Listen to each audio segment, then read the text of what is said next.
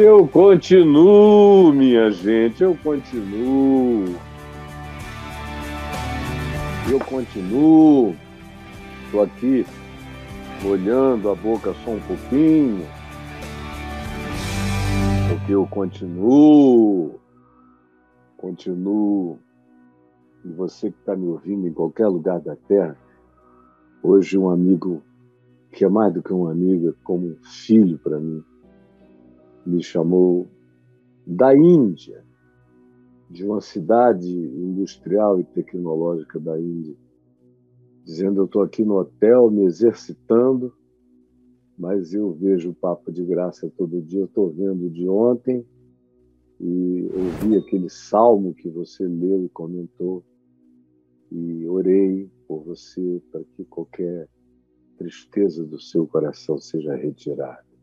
Na Índia, e eu estou aqui, na minha biblioteca, como tem gente do gênero na África, amigos queridos e tantos outros na Austrália, na Oceania, em Israel, na Europa toda, nos Estados Unidos, de norte a sul, de leste a oeste, em lugares distantes, nas Ilhas Canárias, na Ilha da Madeira, em lugares muito distantes, onde existem pessoas que falam português morando, até mesmo nas regiões da China. Tem gente nos vendo, nos ouvindo nesse instante. Na África toda, na Nigéria, quanta gente nos vendo e ouvindo na Nigéria. E aqui nesse país, de todos os lados, gente nos ouvindo, da minha terra, em Manaus, no Amazonas, aos extremos sul do país, brasileiros em toda a América do Sul, ou mesmo hispanos que conseguem me entender, porque eu falo com calma e muitos deles me dizem que conseguem me entender e é com calma que eu falo cada vez mais. Eu já, como diz a música, eu já tive muita pressa, por isso agora eu vou devagar. Já teve um tempo que eu falava tão rápido que se você não fosse bem afiado do português, você ia ter dificuldade. Mas hoje em dia eu falo devagar porque eu já corri demais. E eu sei que tem alguns que são muito apressados e gostariam de ter uma fala muito mais rápida, mas esse tempo na minha vida passou. Tenha paciência e ouça palavra a palavra, frase a frase. Medite, entenda, discirna, chame para você. Hoje eu queria falar sobre esse tema que eu nem consigo ver, está escrito aqui, assim de ladinho, com esse canto eu vejo se ele levou as nossas dores, porque ainda dói tanto? Pergunte comigo. Se ele levou as nossas dores, porque ainda dói tanto? Não é uma pergunta razoável? Se ele levou as nossas dores, porque ainda dói tanto? é o texto de Isaías 53. E nós, cristãos, cremos que a aplicação é toda feita em Jesus e tem a ver conosco. Nós e todos os que creem, de Israel ou não, de qualquer lugar do mundo, estamos incluídos no que eu lerei aqui de como ele chamou, ele chupou, ele sugou, ele sorveu para si mesmo as dores, as angústias, as aflições de todos nós. Mas se foi assim, a pergunta justa de alguns é: por que então ainda dói tanto? Ele levou ou ele não levou? O que é que ele levou? Se ele levou o que sobrou para mim, ainda é demais, porque eu tô que eu não aguento aqui. E eu queria que você prestasse toda atenção. Primeiro eu vou ler e depois eu vou fazer alguns poucos comentários. Aqui, 800 anos antes de Jesus nascer, o profeta Isaías é invadido por essa palavra que chega aqui, que começa mais precisamente, começa bem antes, mas eu vou ler do capítulo 52, verso 13 em diante. Eis que o meu servo procederá com prudência, será exaltado e elevado, e será muito sublime. Mas como pasmaram muitos à vista dele, levaram sustos, não o reconheceram, pois o seu aspecto estava muito desfigurado. Eles tinham e imaginavam um tipo, um arquétipo messiânico, e chegou um outro que carregava a desfiguração das dores. Mais do que o de qualquer outro ser humano, era a condição dele. E a sua aparência mais do que dos outros filhos do homem em desfiguração. Não era aparência cotidiana, era o que ele carregava de dores e de angústias e de sofrimentos. Esse servo sofredor, sublime diante de Deus, não era um ente gargalhento enquanto andava, pesava. Assim, causará ele admiração às nações.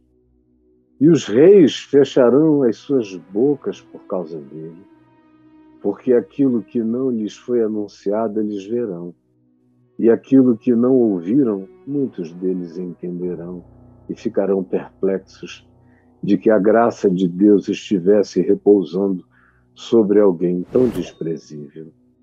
Quem creu em nossa pregação, todavia, no que estamos dizendo e anunciando, e a quem foi revelado o braço salvador, misericordioso do Senhor, porque ele, esse servo, sofredor, sublime aos olhos de Deus e desprezado ante os sentidos humanos, foi subindo na história, no chão do mundo, como um renovo perante Deus e como a raiz de uma terra seca, numa terra muito seca, uma raiz que vai nascendo. Não tinha aparência, como as raízes no deserto, secas, nem formosura alguma aparecia nele, não vieram flores, só raízes, raízes profundas.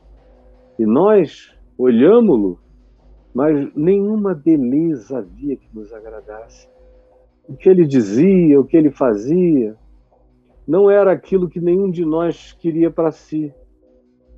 Todo mundo queria ser curado, todo mundo queria o que ele poderia fazer de bom, mas ninguém queria ser como ele. Ninguém queria andar no caminho dele. Ninguém se agradava de ver aquela vida tão cheia de amor, de perdão, de misericórdia para com todos sempre. A maioria dizia: me cura. Mas muitos diziam: já não volto mais, consegui o que queria e não quero andar conforme esse ensinamento.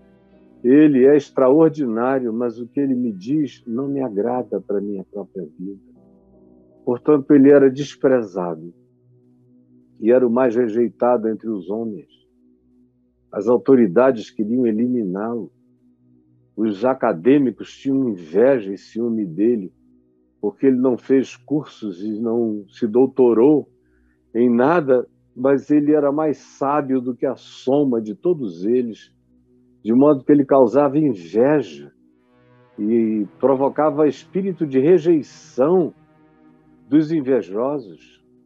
Ele, no entanto, era um homem de dores, de simpatias, de empatia, de solidariedade e que sabia e sabe o que é padecer sofrer, se identificar, se condoer, um homem de compaixão. E como um de quem os homens escondem o rosto, que fingem que não viram, ele era desprezado. Todo aquele que o via fazia o possível para não deixar-se perceber como tendo visto, para não haver encontro de olhares e nem compromissos. Por isso, ele passou entre nós e a maioria deliberou dele não fazer caso, não dar importância àquele que para eles tinha importância essencial, mas ele não queria se eles não queriam se render à rendição implicaria em transformação. Certamente, todavia, ele tomou sobre si as nossas enfermidades. Mas você ainda está doente. E as nossas dores levou sobre si. Mas você está gemendo e nós o reputávamos por aflito, ferido de Deus e oprimido. E parece que foi só isso que ele foi, porque se levou tudo que levou, os benefícios não chegaram a mim, parece terem morrido todos nele.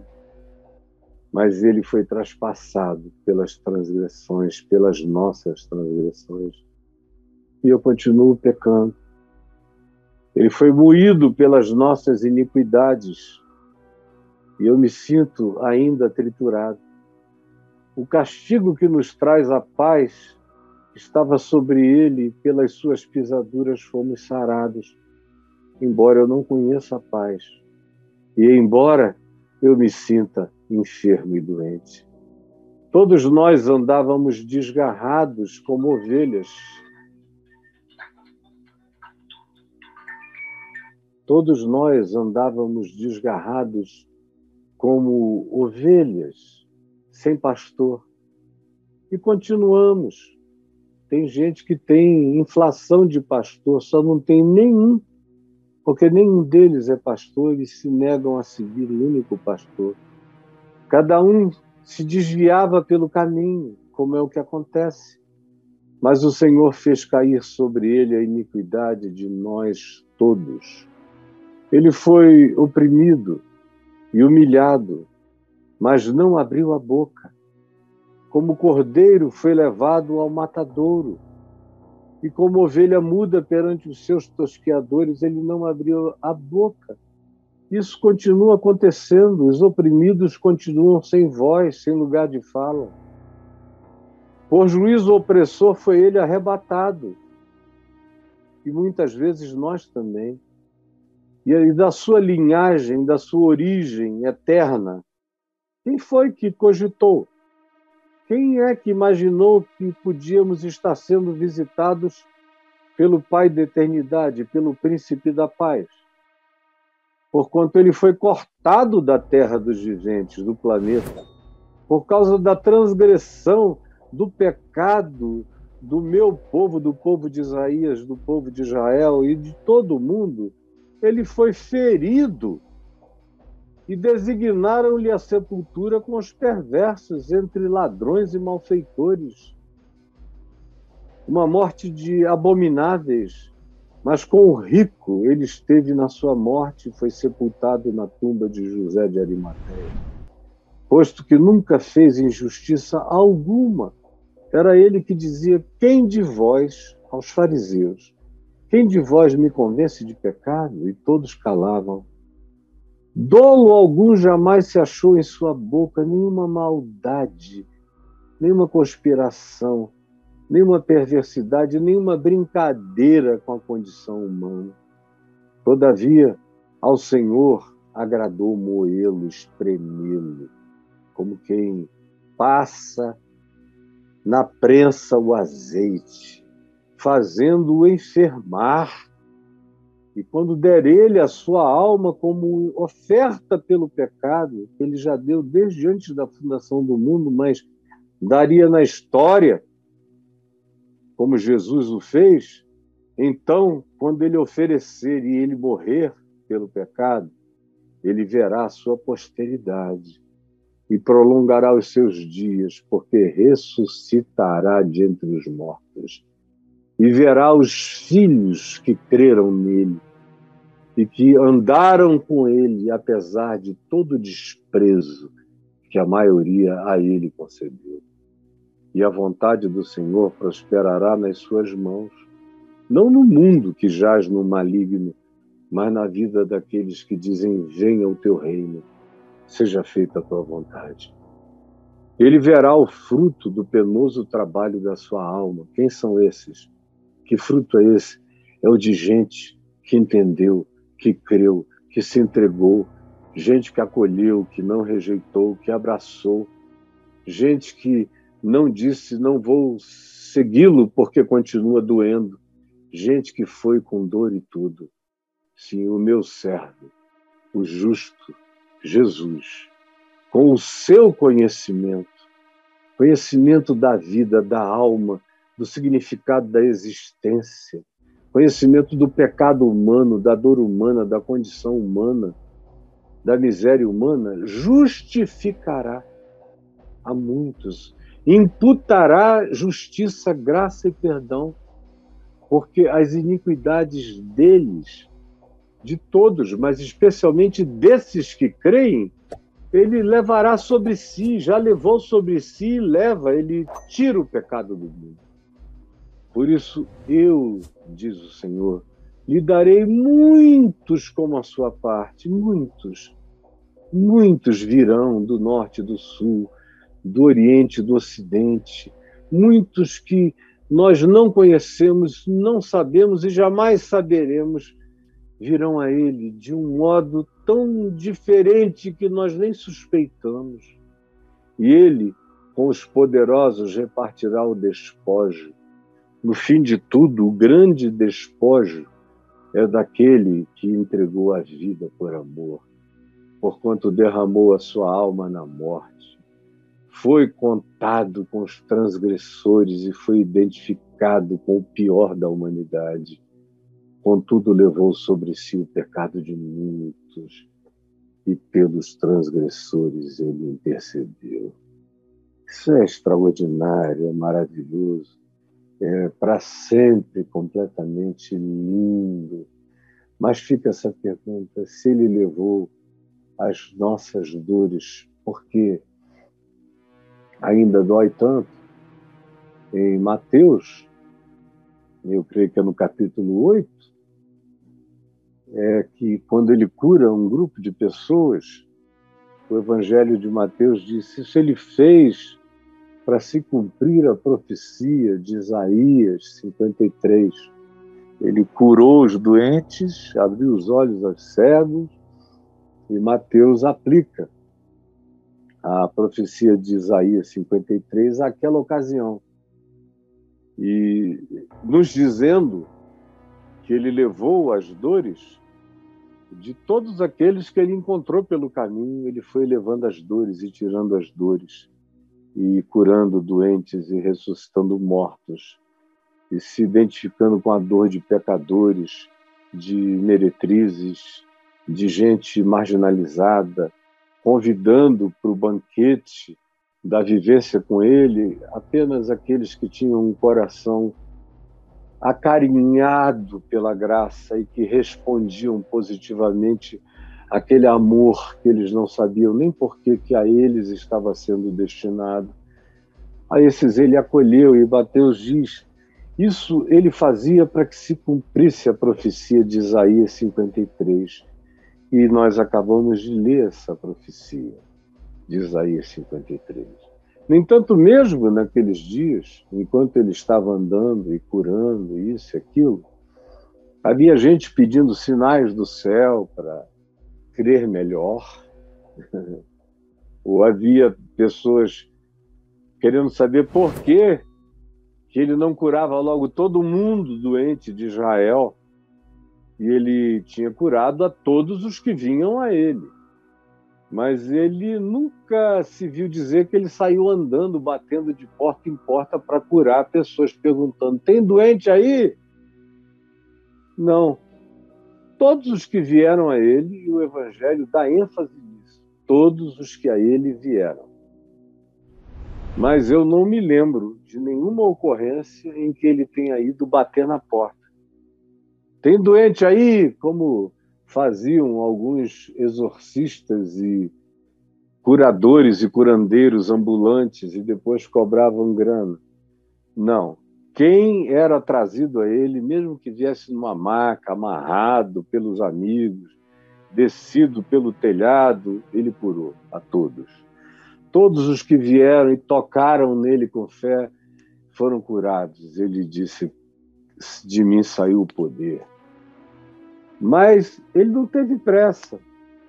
Ele não teve pressa, essa é que é a história. A gente vê, por exemplo, quando Marta e Maria mandam dizer que Lázaro estava morrendo, teu amigo Lázaro está doente. E, e, ele ainda demorou mais dois dias no lugar onde estava, sem correr, porque ele não tinha pressa.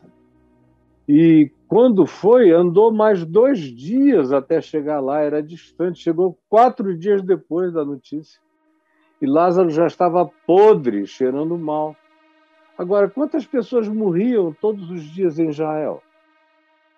Ele passava por muitos lugares onde havia pessoas com gente morta em casa. E ele passava na rua da frente, não batia, não se oferecia para entrar e curar.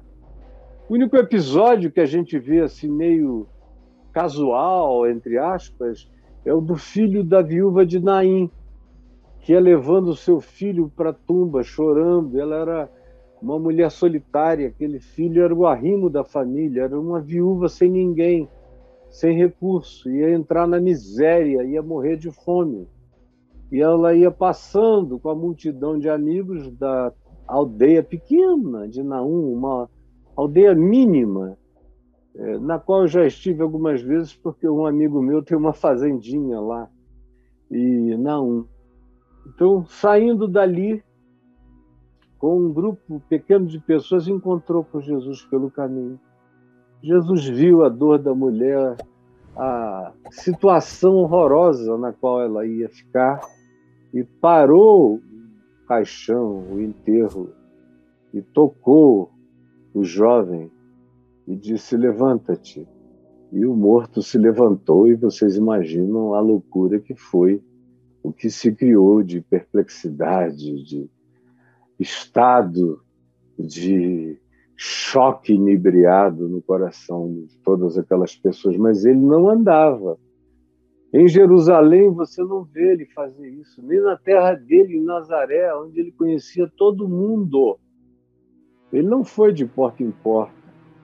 Ao contrário, lá ele não pôde nem fazer muitos milagres por causa da incredulidade daqueles que tinham crescido e convivido com ele desde a infância, e ninguém é profeta na sua casa, ninguém é profeta na sua família, ninguém é profeta entre os seus.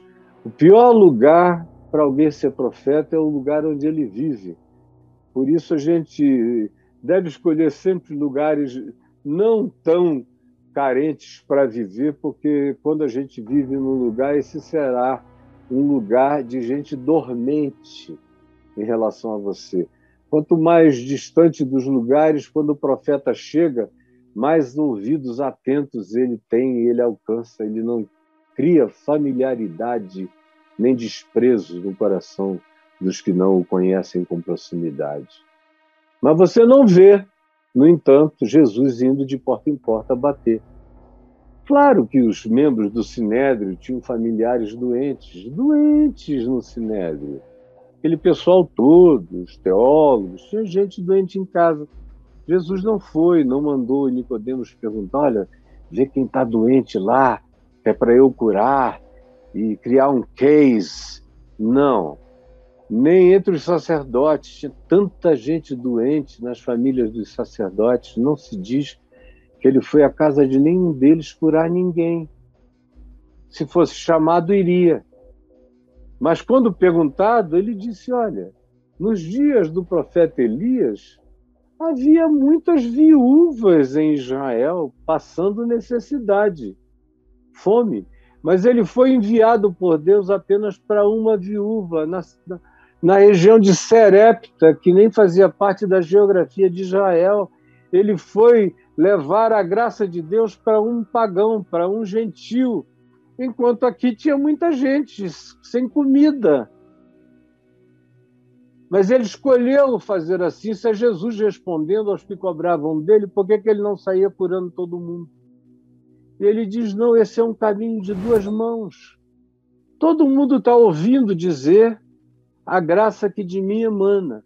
Quem quiser, venha, porque é um sinal de fé esse movimento.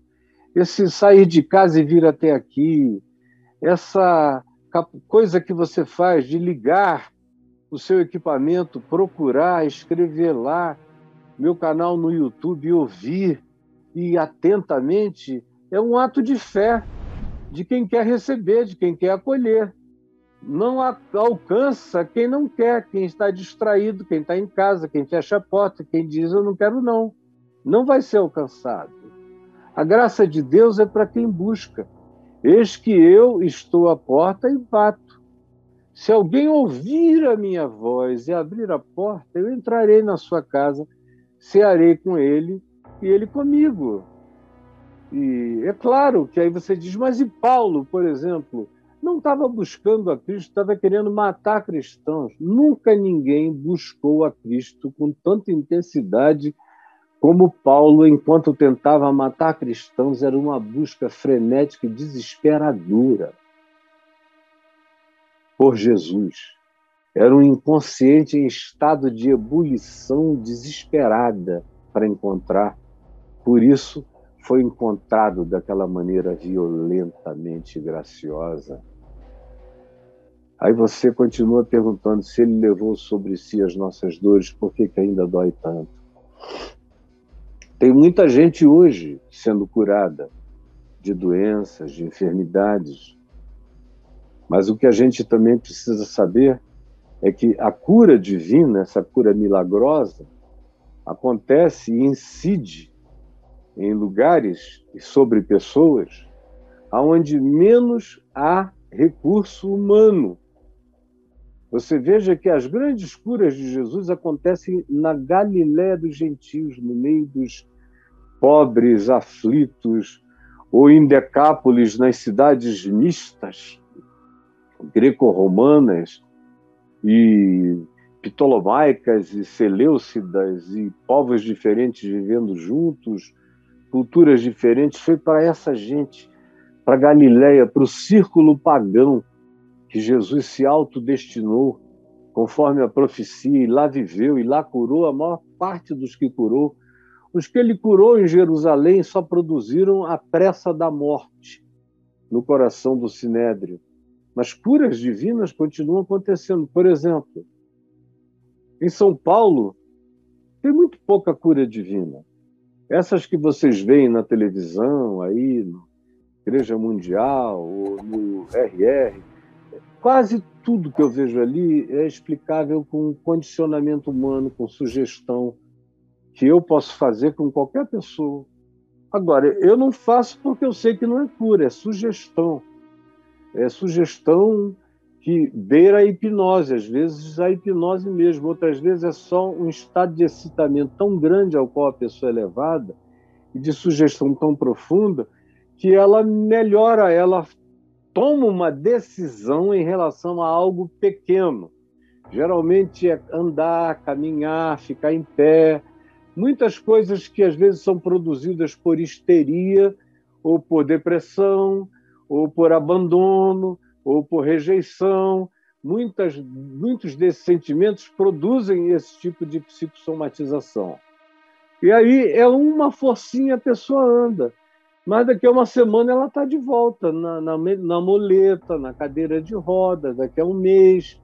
Não dura muito tempo. A cura divina é permanente. O cara sai pulando, conforme nos evangelhos, e nunca mais volta ao estado anterior. Isso tudo que vocês veem aí é brincadeira, é sugestão.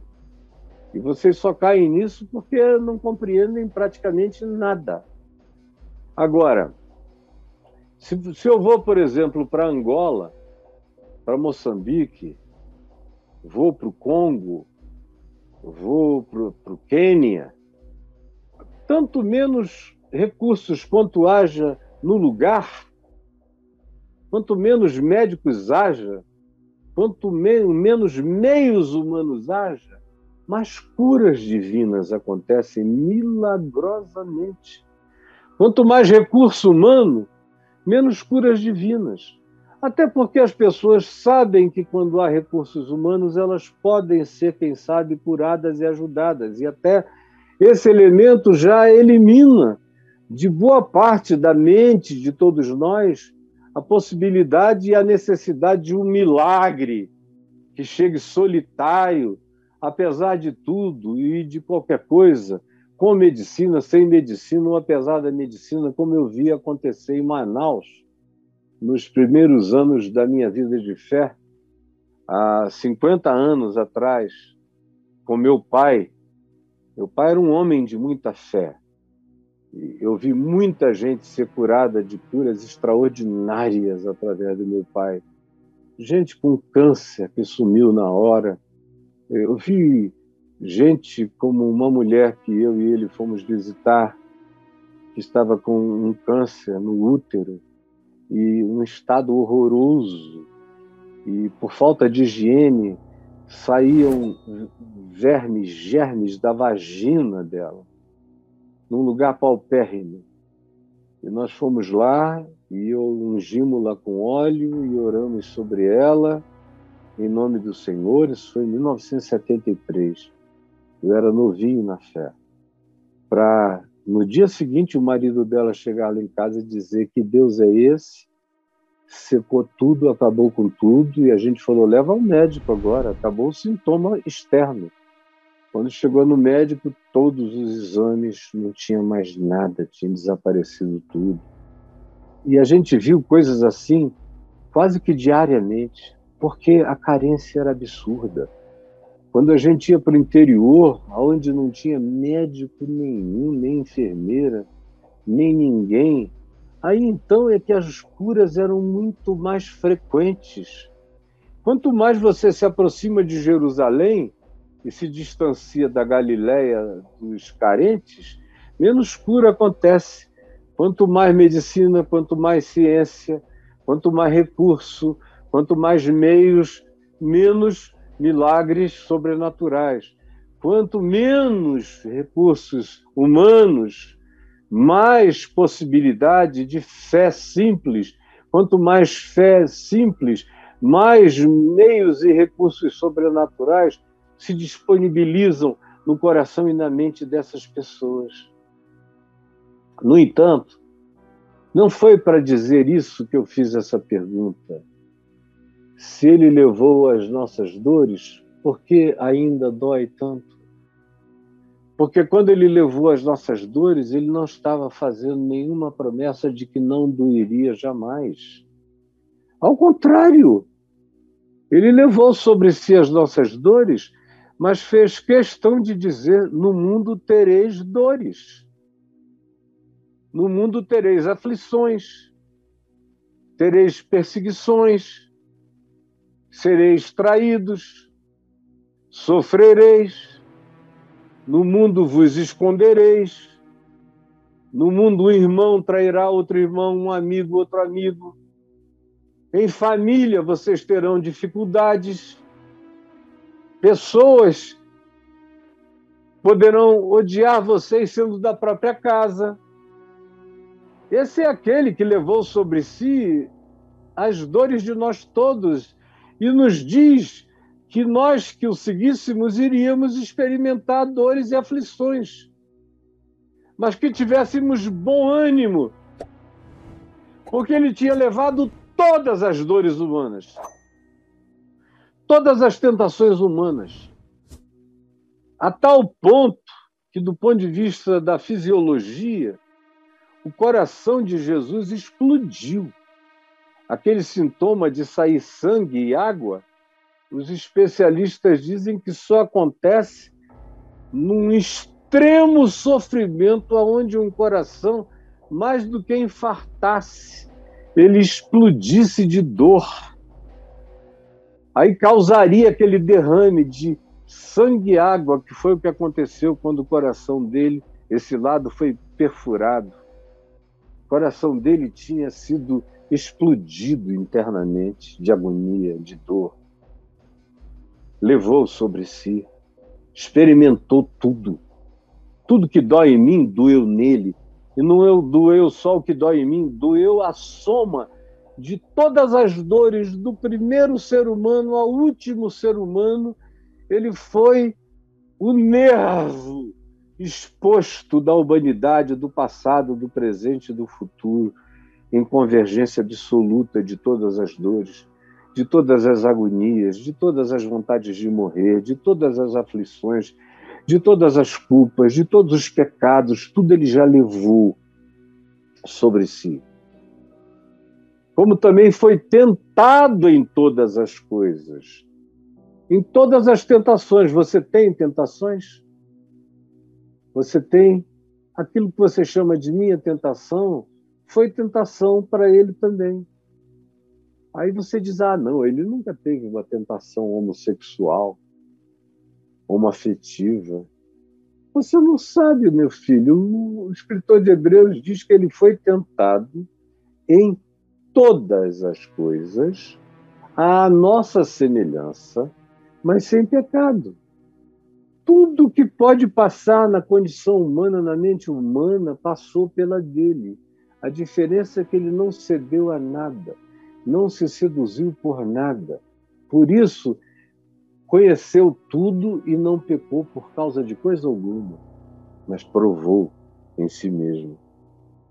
Ora, e quando eu, que creio que ele levou sobre si as dores de nós todos, experimento minhas dores, e eu já experimentei muitas dores, e ainda experimentarei outras tantas Sim, quem dera eu morresse dormindo, ou morresse como aqueles patriarcas que só recolhiam o pé à cama e partiam.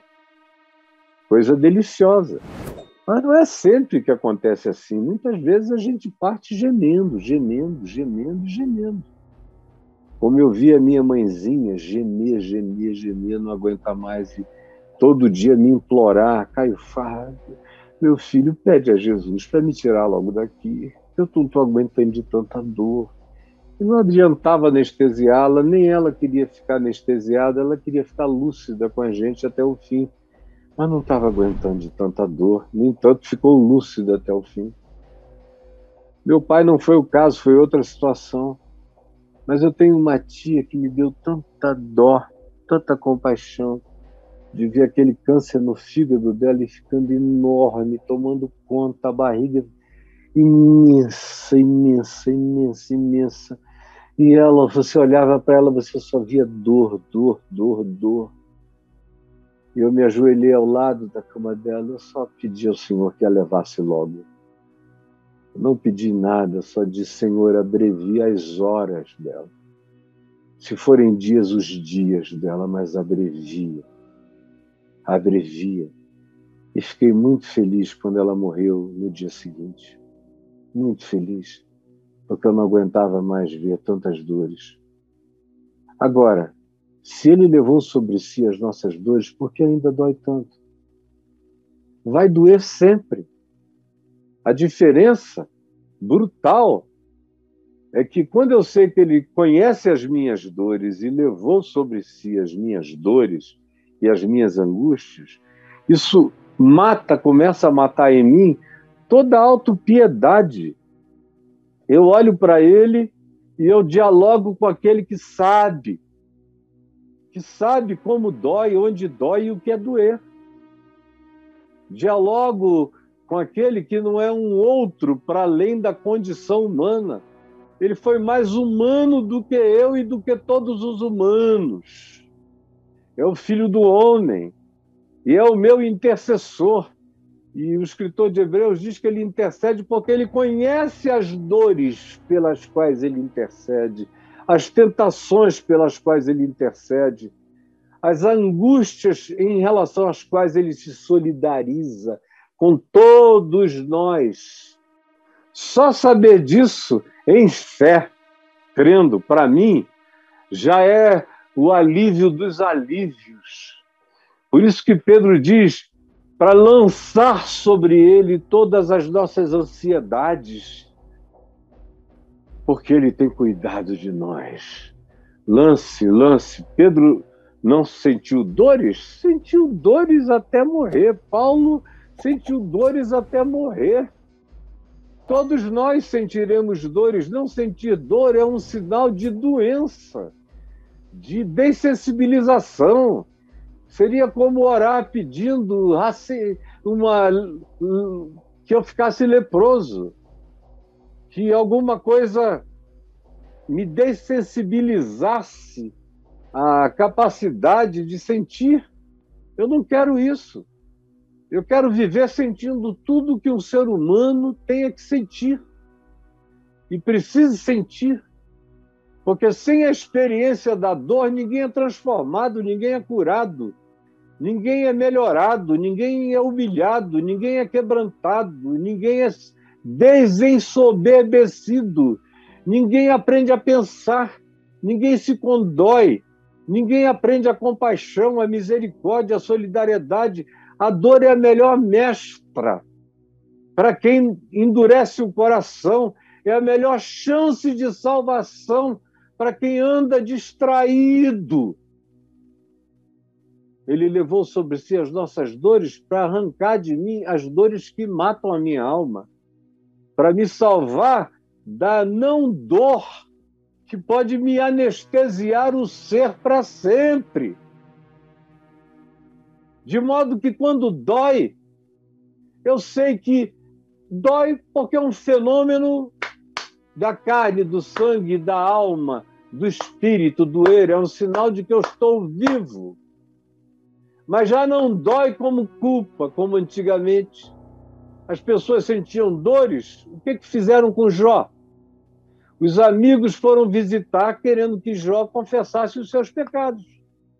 Porque ele tinha perdido tudo que tinha, todos os filhos, todos os bens, e estava tomado de câncer, por dentro e na pele por fora todo purulento. Quando ele abria a boca, as pessoas tinham que ficar distantes, porque o cheiro de podridão que exalava do interior dele era horrível. E os amigos diziam: Conta os teus pecados, para explicar a tua angústia e o teu sofrimento. E ele dizia: Eu não tenho pecado para confessar. Nenhum para vocês. Eu sou um pecador, mas eu não fiz nada para que isso me visitasse. Isso aqui é um absurdo, mas a vida está cheia de absurdos. Eu falo sobre isso no meu livro Enigma da Graça, que quem está sentindo dor deveria ler urgentemente e entender. Ou quem não está, mas está com perguntas a esse respeito, deveria ler. E no fim ele diz: Eu sei que o meu redentor vive. Apesar de toda essa dor que está aqui, eu sei. Isso vai me melhorar, como melhorou. Ele termina dizendo: eu te conhecia só de ouvir, mas agora os meus olhos te veem. Antes eu te conhecia só de ouvir, mas agora os meus olhos te veem. A dor salva a gente. Só que eu, por exemplo, quando sinto dor, eu não faço perguntas. Ele já levou sobre si o que poderiam ser as perguntas. Não tenho nenhuma pergunta sobre dor nenhuma, sobre angústia nenhuma, tudo faz parte. Viver é sofrer. É um axioma do budismo e é um axioma do evangelho também. Viver é sofrer. É um axioma de qualquer que seja a filosofia sensata da Terra. A vida implica em dor.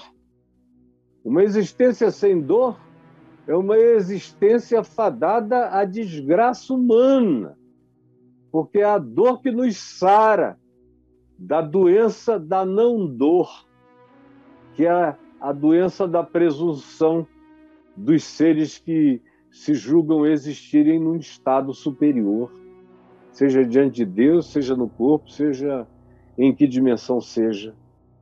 A dor é pura graça de misericórdia, por isso dói, mas dói sem medo, dói sem culpa, dói sem angústias existenciais de perguntas: por que, que Deus me abandonou? Dói porque doer faz parte do existir, porque no mundo a gente tem dores e aflições, mas a gente pode aprender com ele a atravessar, a aprender a cruzar os corredores poloneses do desprezo, sabendo que nós vamos ter posteridade, sabendo que nós vamos ressuscitar para uma gloriosa experiência de transcendência, onde não há mais lágrimas e nem dor, mas também não há mais babaquice do pecado em nós. Dói para você não se perder, mas eu gostaria que você aprendesse a sentir dor. Ela é inevitável, não busque a dor. Mas quando ela vier, não transforme a dor em culpa, nem em medo, nem em questão filosófica, nem em pergunta, nem em nada. Jesus mandou transformar a dor em bom ânimo. Em bom ânimo. Isso passa, não fica para sempre. Passa até porque, se for incurável, a gente morre e passa. E a gente não morre quando morre, a gente transcende depois que morre e entra no eterno. Agora, passa porque toda depressão pode ter um fim, todo pânico pode ter um fim, toda angústia pode ter um fim. Eu, na minha vida, já passei por muitas coisas, mas tudo teve fim, tudo tem fim. Quando você está no meio daquele sofrimento, a melhor coisa a dizer é: Eu sei que tu estás de passagem e não és bem-vindo. Eu te reconheço, mas não te dou abrigo. E vou tratando a vida com bom senso e com bom ânimo. No dia seguinte, dois dias depois, você já está noutra e nem notou. E vai andando e vai andando vai dando passos de bom ânimo sobre o chão das agonias e das dores. Passos de bom ânimo sobre o chão das agonias e das dores. Viver com Cristo é dar passos de bom ânimo sobre o chão das agonias e das dores. Ir adiante. Agora, só para eu concluir, eu já devia ter concluído, eu quero dizer três coisas para você não esquecer. A primeira, é que se Isaías 53 não tivesse acontecido como aconteceu, provavelmente Israel já não existisse. Tivesse sido acabada como os egípcios. No Egito a gente tem árabes, mas os egípcios sumiram. Poderia ter sido um povo extinto. Mas quando Isaías diz que o Messias levou sobre si o pecado do meu povo, ele está falando, antes de tudo, de Israel. E Jesus levou. Israel passou depois de por muitas dores, inclusive pelo holocausto horroroso de 6 milhões de judeus na Segunda Guerra com Hitler no século passado. Mas Israel continua, sobreviveu, está aí. Agora a gente não sabe o quanto que essa absorção da culpa judaica que não foi só porque matou Jesus, né? porque viveu em estado de desprezo do Deus da revelação, não somente hoje. Israel é um país com alto índice de, de agnosticismo e de ateísmo. Embora haja muito fanatismo religioso, mas a grande maioria não está nem aí para Deus. A gente não saberia se Israel ainda existiria. Eu sou daqueles que creio que em Isaías 53 o povo de Isaías foi salvo. Foi salvo de ter sido extinto, de ter acabado. A cruz certamente levou sobre si a maldição que Israel chamou sobre si. Caia sobre nós o seu sangue sobre os nossos filhos que venha sobre nós qualquer culpa em relação ao estarmos querendo crucificar. Foi isso que disseram na crucificação.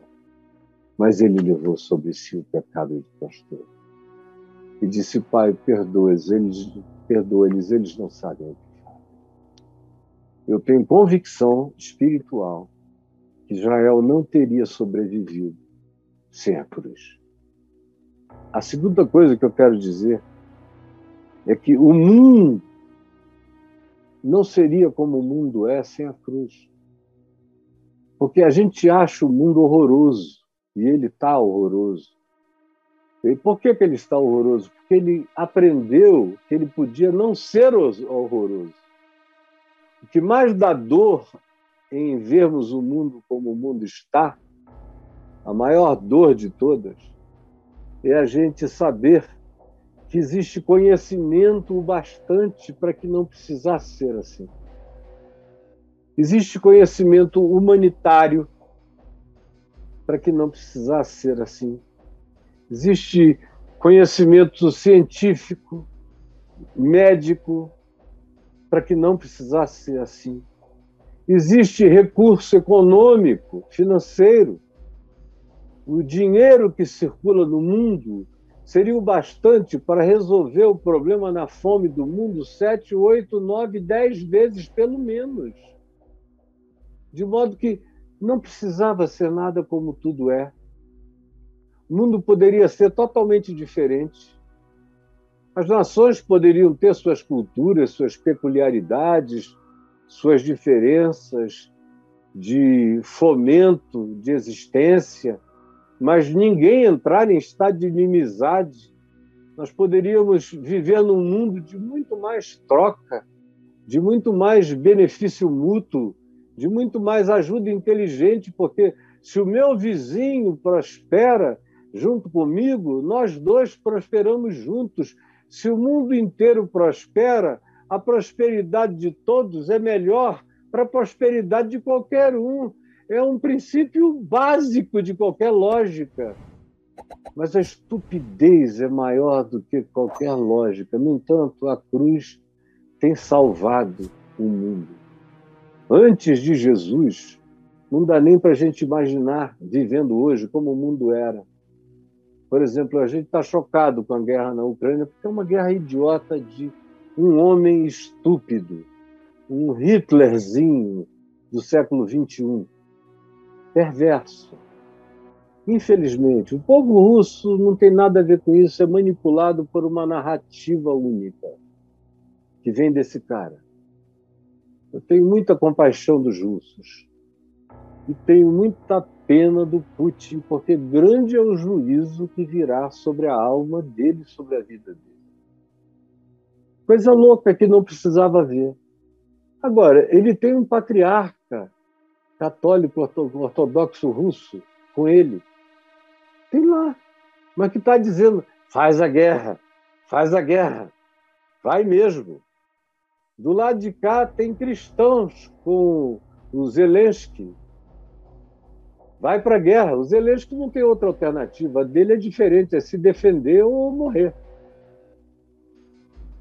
Mas tem outros, por exemplo, a China não tem esses princípios, mas ela foi afetada pelos princípios ocidentais e cada dia é mais. Cada dia as políticas ocidentais vão sendo impostas à China e se ela quiser fazer negócios no Ocidente, ela tem que se adaptar. Que políticas são essas? São políticas que vieram da cruz, vieram do Evangelho.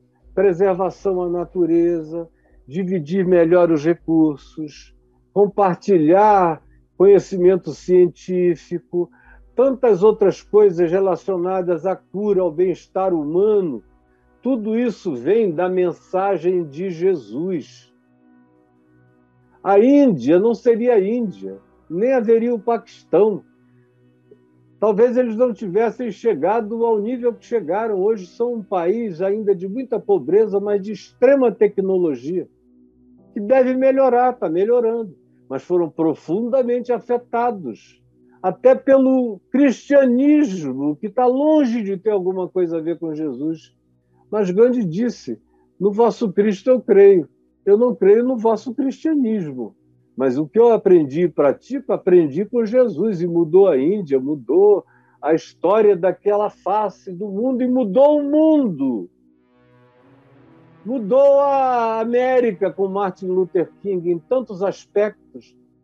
A gente não sabe como tudo poderia ser infernalmente pior se não tivessem havido as influências que poderiam ser grotescamente, gigantescamente sublimes e maiores. Mas por menores que tenham sido, as pequenas influências salgaram, preservaram esse planeta de ter se tornado um lugar horroroso.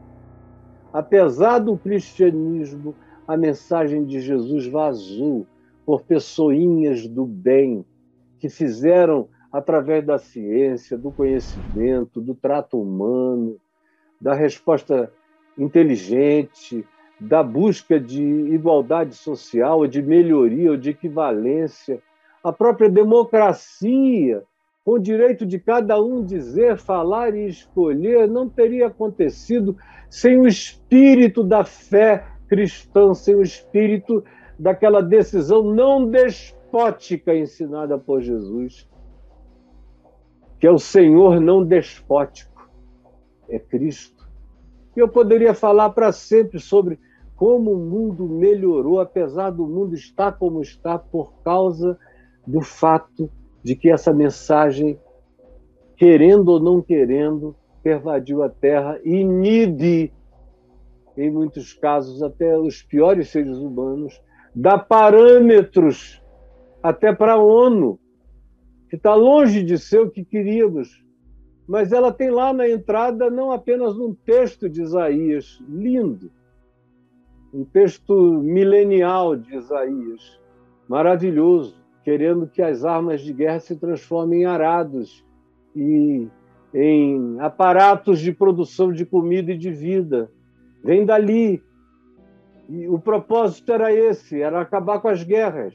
Não acabaram com todas, mas desde que foi fundada diminuiu muito. Poderia ter sido um caos o resto do século XX, o início do século XXI, a gente nem sabe mas foram influências que vieram da cruz, desse espírito. Sem falar na minha vida, meu Deus, quem seria eu sem a cruz? Quem seria você? Que mensagem teria sido da minha vida? Eu não teria tido mensagem. Se eu tivesse sobrevivido, eu teria sido um cara horroroso. Horroroso. Um coração bom que Deus me deu teria se transformado num coração perverso, porque o convívio com a perversidade perversifica o coração. E graças a Deus eu fui alterado. Eu não queria ser ninguém além de mim. Estou absolutamente feliz em ser essa pessoa que você enxerga aqui. Preste bem atenção. Eu não tenho vontade de ser ninguém, eu não quero nada de ninguém. Eu sou feliz sendo eu, eu não quero a inteligência de ninguém, o conhecimento de ninguém, a sabedoria de ninguém, nada de ninguém, a beleza de ninguém, o poder de ninguém, a influência de ninguém, nada. Eu sou feliz sendo eu. E eu sou a melhor versão que eu poderia ser na Terra até aqui, é essa que está se desenvolvendo e melhorando a cada dia. Eu não sinto nem saudade do meu passado, com aquelas glórias antigas, com tudo isso, saudade nenhuma, nenhuma. Se dissesse, olha, eu aperto aqui um botão, você faz efeito borboleta e volta para o tempo que você quiser, desde a sua conversão, você quer? Eu dizia, Deus me livre. Eu nunca vivi tão bem, nem tão em paz, nem tão feliz, nem tão lúcido, nem tão satisfeito. Nunca pensei que eu iria viver o tanto que eu já vivi, que eu iria ter neta de 22 para 23 anos, filhos na meia idade. Que coisa maravilhosa, que me amam, que me querem bem, amigos fiéis, leais, queridos. Nunca pensei que eu ia ser sustentado pelo amor das pessoas, pela graça. Eu dou graça e me entrego de graça e sou um voluntário na vida e sou sustentado pela voluntariedade da alegria daqueles que recebem o bem de Jesus e do Evangelho a partir de mim, da minha vida, e me abençoam de volta isso é uma coisa maravilhosa que só é possível por causa do bem e da realidade da cruz. O fato de que eu nunca guardei nenhum ressentimento no coração é algo que só a cruz poderia ter realizado em mim. Eu já tive razões de conflitos, de choques, de embates, de tudo na vida, poderiam ter me feito um homem odiento, odiável, horroroso. Eu nunca fui para a cama um dia com raiva de ninguém, com ira no coração, amargurado, zangado. Já fui triste, mas com nenhum desses sentimentos. A tristeza você entrega a Deus, dorme sobre ela e um sonho bom te cura dela. E a tua decisão de acordar com louvor no coração te faz pensar que a tristeza pode durar uma noite, mas a alegria vem com o amanhecer. Por causa da cruz, por causa de Jesus. Olha só o que aconteceu em mim. Para aqueles que dizem, Caio, eu queria que você vivesse para sempre, ou que vivesse pelo menos mais muitos anos. Pode ter certeza o seguinte: eu só estou aqui te fazendo esse bem e eu sei que a minha vida faz bem a milhares de pessoas, louvado seja o nome do Senhor Jesus, por causa da cruz. Porque eu de mim mesmo, você ia querer fugir de mim. Você ia querer afastar sua filha de mim, sua mulher de mim, você mesmo de mim. Eu nunca teria sido um cara ávido por dinheiro, mas eu teria sido ávido por todos os tipos de sedução que você possa imaginar e de qualquer outra coisa ruim que você possa conceber. O dinheiro seria consequência. Nunca foi a minha busca desde sempre, nunca, e nem hoje, nem jamais será. Mas eu sei os males dos quais eu fui salvo pela graça de Deus. Graças a Deus pela cruz na qual eu me glorio. É por isso que Paulo diz que, conquanto ele tivesse muitas coisas pelas quais se gloriar, segundo a carne, ele só se gloriava na cruz de Cristo Jesus, pela qual ele estava, Cristo estava crucificado e ele estava em Cristo crucificado para o mundo, e o mundo em Cristo estava crucificado para ele. Ele levou sobre si as nossas dores. Ainda dói tanto, dói mais ainda para quem não tem esperança e nem bom ânimo. Mas para quem tem esperança e bom ânimo, essa dor se transforma em glória. Como Paulo diz, gloriemo-nos, gloriemo-nos nas nossas próprias dores, nas nossas próprias tribulações, sabendo que a dor, que a tribulação produz coisa boa na gente, produz perseverança se você se mantém firme. Perseverança gera um coração carregado de experiência, de experiência em experiência. Eu vou ficando mais forte. E as experiências acumuladas criam uma massa concreta de esperança no meu ser, uma esperança indevassável, intransponível, inatravessável, blindada, que me dá o poder de prosseguir contra tudo, contra todos, em qualquer situação e em qualquer adversidade. Senhor Jesus, abençoa esse tempo juntos. Eu já falei demais mais do que eu queria, mas eu te peço que esse tempo tenha feito bem, muito bem, e faça a todos aqueles que vão ouvir essa palavra, em nome de Jesus. Amém, amém e amém.